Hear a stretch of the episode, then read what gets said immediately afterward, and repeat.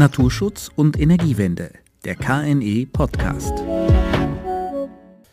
Für den Bau großer Photovoltaikanlagen braucht es Flächen, insbesondere im ländlichen Raum. Ein Großteil dieser Flächen wird aus der Landwirtschaft kommen müssen. Indem Landwirte und Landwirtinnen Flächen für den Ausbau von PV-Anlagen zur Verfügung stellen, können sie nicht nur einen wesentlichen Beitrag zur Energiewende leisten, sie erschließen sich auch eine profitable Einkommensquelle. Das zum einen. Zum anderen stellt sich aber auch die Frage, was passiert mit den Flächen nach Beendigung der PV-Nutzung? Kann ich dort wieder Landwirtschaft betreiben? Oder tun sich dann erhebliche rechtliche Hürden auf? Und wenn ja, kann ich diese mit vertretbarem Aufwand überwinden? Bei der sogenannten Folgenutzungsfrage geht es also um die nicht ganz belanglose Frage, ob ich eine Landwirtschaftsfläche, die ich zeitlich befristet der PV-Nutzung zur Verfügung stelle, danach wieder landwirtschaftlich nutzen kann oder ob mir dies aus bestimmten rechtlichen Gründen verwehrt bleibt und die Fläche der Landwirtschaft für immer entzogen wird. Das ist unser heutiges Thema und damit wieder herzlich willkommen beim KNE-Podcast Naturschutz und Energiewende. Mein Name ist Thorsten Renal Erke und mein Gesprächspartner ist Pierre Michaelis, Rechtsreferent im KNE und Autor einer Publikation zur Folgenutzung, die in zwei Teilen ausgearbeitet vorliegt. Teil 1 befasst sich mit Photovoltaik auf Acker- und Grünland sowie deren Folgenutzung, vor allem im Hinblick auf die Anforderungen des Bauplanungsrechts sowie des europäischen und nationalen Agrarbeihilferechts. Teil 2 mit der Folgenutzung von landwirtschaftlichen PV-Flächen in Hinblick auf die Folgen, die sich aus dem Natur- und Artenschutzrecht ergeben bzw. ergeben können. Herzlich willkommen, Herr Michaelis. Ja, hallo, schönen guten Tag. Herr Michaelis, meine erste und recht naheliegende Frage ist, welche praktische Bedeutung hat die Folgenutzungsfrage eigentlich? Haben wir es hier mit einer interessanten, aber eher theoretischen Fragestellung zu tun oder ist die Frage von einer praktischen Bedeutung, die die Bereitschaft, äh, Flächen äh, zeitlich befristet zur Verfügung zu stellen, relevant beeinflusst, wenn nicht gar beeinträchtigt?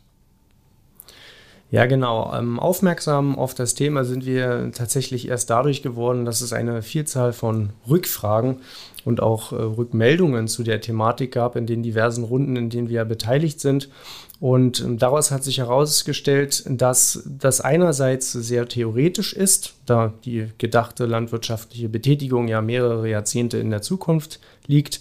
Andererseits ähm, muss man aber sagen, das ist schon jetzt sehr praktisch und relevant, da die Flächeneigentümer ja für die Entscheidungen, die sie jetzt treffen müssen, Planbarkeit und Sicherheit verlangen. Also es werden Theorie und Praxis berührt. Wir wenden uns vielleicht zunächst äh, der Theorie zu. Es werden ja bei der Folgenutzung verschiedene Rechtsbereiche berührt.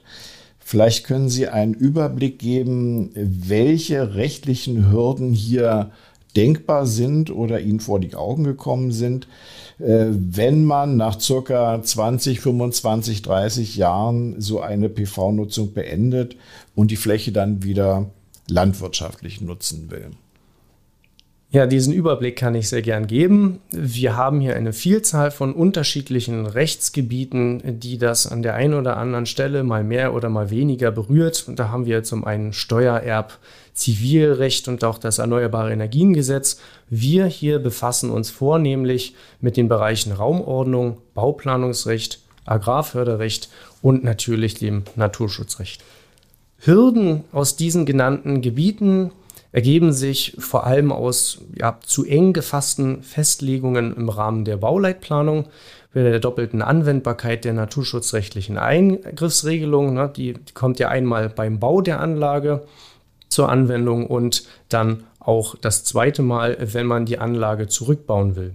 Ähm, es können sich aber auch Hürden aus gesetzlich geschützten Biotopen ergeben, die sich im Laufe der Zeit auf den Flächen bilden und natürlich, wenn sich geschützte Tier- und Pflanzenarten im Laufe der Zeit ansiedeln, dann wäre auf das besondere Artenschutzrecht mit seinen Zugriffsverboten zurückzugreifen.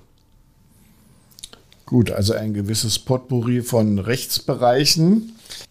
Wir wollen vielleicht ähm, etwas äh, abschichten und äh, uns zunächst äh, der Frage zuwenden, unter welchen Voraussetzungen man überhaupt eine PV-Anlage auf Grünland realisieren kann. Was äh, ist hier bauplanungsrechtlich äh, möglich und zu beachten? Und muss man davon ausgehen, dass hier eigentlich nur eine Agri-PV-Anlage in Frage kommt, die das Grünland erhält? Grünland ist in der Tat schon eine sehr spezielle Flächenkategorie und an sich folgt hier der Bau von Freiflächenanlagen den üblichen Regeln des Baurechts. Das heißt also im Rahmen der Aufstellung eines Bebauungsplans hat eine Umweltprüfung zu erfolgen, welche dann in einem Umweltbericht mündet. Darin werden Faktoren wie die ökologische Flächenqualität und die erwartbaren Auswirkungen auf den Naturhaushalt entsprechend geprüft. Je nach Qualität des Grünlandes sind dann zum einen schonende Baumaßnahmen denkbar, aber es kann sich auch um so wertvolles bzw. artenreiches Grünland handeln, dass gegebenenfalls nur noch der Bau einer Grünland erhaltenen Agri-PV in Frage kommt, weil nur noch diese Option dann zulässig wäre.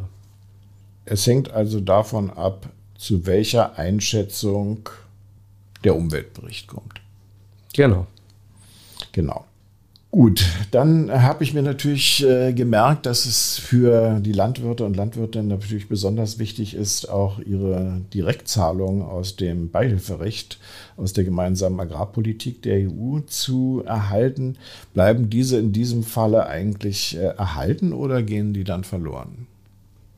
Das große Thema der GAP, vereinfacht gesagt, erlischt der Zahlungsanspruch wenn keine Landwirtschaft mehr in nennenswertem Umfang betrieben werden kann oder wird. Und das hängt dann wiederum von der konkreten Anlagenkonfiguration ab. Und nach der GAP-Novelle dieses Jahr haben Bezieher dieser Zahlungen sogar mit empfindlichen Strafzahlungen zu rechnen, wenn sie gegen das Grünland-Umbruchverbot verstoßen. Mit anderen Worten müsste dann das Grünland als solches genutzt werden. Eine Rückkehr zum Ackerbau scheint dann schon wirtschaftlich keinen Sinn mehr zu ergeben. Das war das Grünland. Wie sieht es denn beim Ackerland aus? Unter welchen Voraussetzungen kann ich hier Photovoltaik realisieren? Bei Ackerland äh, ist die ganze Sache sehr ähnlich gestaltet. Aus bauplanungsrechtlicher Sicht dürfte hier zunächst einmal dasselbe gelten. Auch hier kann es ökologisch wertvolle Äcker geben, welche im Rahmen der Umweltprüfung identifiziert und entsprechend bewertet werden müssen, was dann entsprechende Auswirkungen auf den Direktzahlungsanspruch hat. Also haben wir keinen großen Unterschied zwischen Grünland und Ackerland. Jedenfalls, was die bauplanungsrechtliche und die agrarrechtliche Betrachtung angeht, erstmal nicht, sofern diese Flächen der Förderung unterliegen. Gut, wir haben jetzt Grünland und Ackerland betrachtet. Was würden Sie sagen, ist eine Folgenutzung, jedenfalls was die Materie des Bauplanungs- und des Agrarbeihilferechts angeht, handhabbar. Genau, zu dem Ergebnis sind wir auch in unseren bisherigen Publikationen gekommen. Ähm, dann müsste man sich entsprechend vor der Realisierung des Projekts genau anschauen, wie die Regeln genutzt werden können. Aber es ist regel- und planbar aus Sicht des Bauplanungs- und des Agrarbeihilferechts. Dann gehen wir über, welche Probleme sich eigentlich ergeben, wenn ich äh, die Landwirtschaft wieder aufnehmen will auf einem zwischenzeitlich entstandenen Grünland. Bei zwischenzeitlich entstandenen Grünland ähm, müssen natürlich die genannten Punkte des Bauplanungs- und des Agrarbeihilferechts beachtet werden. Wenn diese Punkte beachtet werden, bleibt dann noch das Naturschutzrecht, was natürlich immer einschlägig ist. Hier kann man tatsächlich nur begrenzt Einfluss auf die Folgenutzung bzw. deren Zulässigkeit nehmen.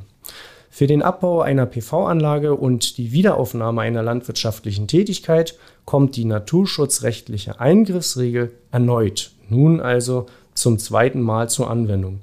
Es dürfte sich bei diesem Schritt nach jetziger Rechtslage um einen erneuten Eingriff in den Naturhaushalt handeln. Dann stellt sich unter anderem die logisch gedacht ja, eher sinnwidrige Frage des Ausgleichs oder der Kompensation. Diese haben ja im Zweifel bereits bei der Errichtung der PV-Anlage stattgefunden. Ja, und kann man diesem Problem, die sich hier, wie Sie aufgezeigt haben, kann man denen vertraglich äh, vorbeugen? Ja, richtig. Vorbeugen ist hier schon genau das Wort, das wir brauchen, denn bei Bestandsanlagen ist ein Vertrag zum Naturschutz so in der Form nicht mehr möglich. Das sieht die Rechtslage einfach nicht vor. Bei neuen Projekten bietet das Bundesnaturschutzgesetz dagegen einige Regelungen zum vertraglichen Abbedingen von diversen Vorschriften und auch zur Erteilung von Vorabausnahmen durch die zuständigen Behörden. Hier ist aber im Detail vieles offen, insbesondere was die konkrete vertragliche Ausgestaltung angeht. Gut, äh, Sie hatten es am Anfang schon angesprochen, äh, deshalb noch meine Frage. Was bedeutet es eigentlich für den Flächeninhaber, wenn sich während der PV-Nutzung neue Arten, also Tiere oder Pflanzen, äh, dort ansiedeln? Habe ich dann die Pflicht darauf zu reagieren und wie? Das ist der Lauf der Dinge. In der Zeit siedeln sich genau solche Arten wieder an. Und dies kann dazu führen, dass zum einen die Eingriffsregel strenge Vorgaben macht, wenn es um eine äh, Wiederaufnahme der Landwirtschaft beziehungsweise erstmal den Abbau der PV-Anlage geht. Und zum anderen wird dann natürlich das besondere Artenschutzrecht mit seinen Zugriffsverboten anwendbar. Dann müsste im Zweifel erst eine Ausnahme oder eine Befreiung von diesen einschlägigen Vorschriften eingeholt werden. Und das ist in der Tat der größte Knackpunkt bei der Folgenutzungsfrage nach dem bisherigen Wissens- und Kenntnisstand. Niemand kann wissen, welche Arten sich im Laufe der Zeit ansiedeln und was die Behörden dann genau bescheiden werden. Niemand weiß es im Voraus. Äh, können Sie uns trotzdem vielleicht Beispiele nennen, welche interessanten neuen Arten sich ansiedeln? Alles Mögliche, was die Barrieren eines PV-Geländes überqueren kann und alles Mögliche, das seine Samen so weit hat austragen können.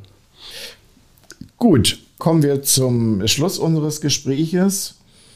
Was können wir zusammenfassen? Welche Erkenntnisse haben wir im Hinblick auf die Entscheidung, ob Landwirte eben ihre Flächen für PV-Freiflächenanlagen beziehungsweise äh, Agri-PV-Anlagen zur Verfügung stellen sollten.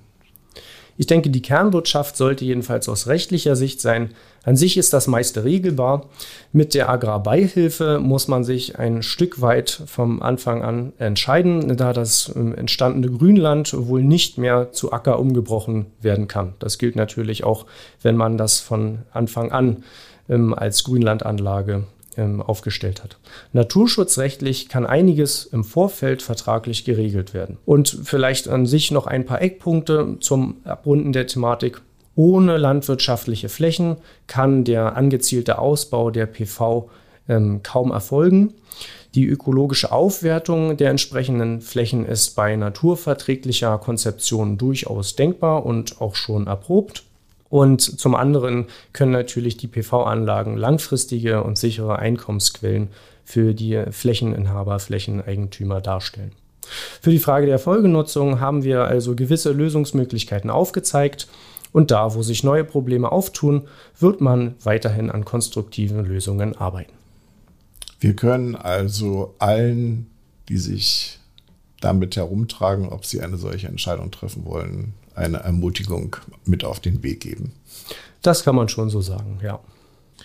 Danke, Herr Michaelis, für dieses äh, aufschlussreiche Gespräch zu einer recht komplexen rechtlichen Themenstellung.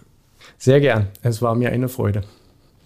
Wenn Sie, liebe Zuhörerinnen, liebe Zuhörer, weitergehende Fragen zum Thema Nachnutzung oder zu anderen rechtlichen Themen des Naturschutzes beim Ausbau der erneuerbaren Energien haben, dann wenden Sie sich gerne an uns.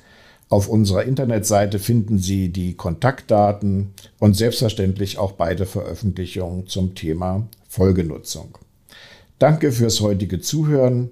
Bleiben Sie uns gewogen. Auf Wiederhören und bis zum nächsten Mal. Naturschutz und Energiewende, der KNE Podcast.